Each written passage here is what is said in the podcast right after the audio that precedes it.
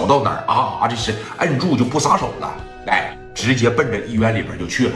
说你看于飞吧，最近这一段时间恢复的还算是不错，毕竟说你看聂磊是真给他花钱，聂磊也是真给他找关系啊，就是一句话，无论多少钱，无论付出出什么样的代价，必须让我兄弟于飞站起来。后半生要是站不起来了，那绝对是不行。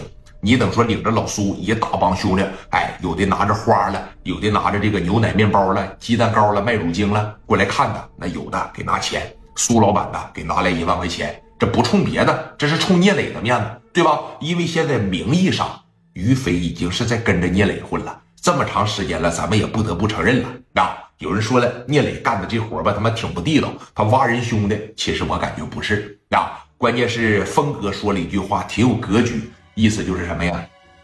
呃，我希望我兄弟好，跟在我身边呢。如果不能让我兄弟越来越大，那我这边就撒手。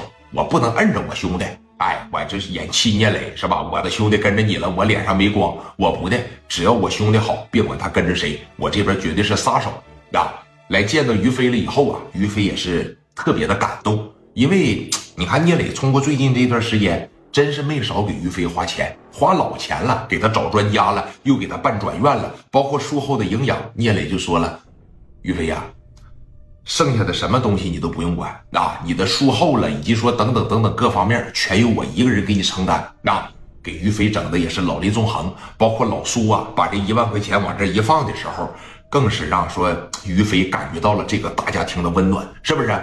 当时说，你看在九二年的时候。”这一万块钱呢，它不是个小钱儿对不哥？那个时候说人一年才挣多少钱呢？这绝对是一笔巨款了。那个万元户都比较牛逼的年代啊！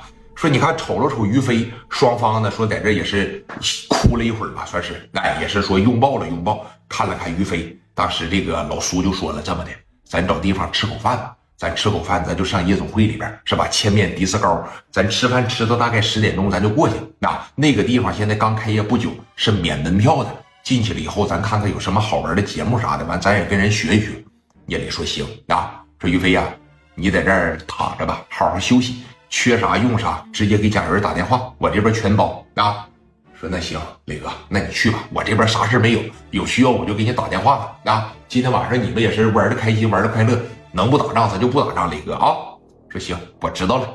转身说：“你看，跟老苏，包括聂磊的这帮子兄弟，随便找了一个小馆子吃点饭。聂磊这小子爱吃啥呀？这小子就极爱吃鱼，就是炖鱼，什么也不放，清炖，放点葱姜蒜盐，哎，什么别的就什么都不放了，他就喜欢吃这个。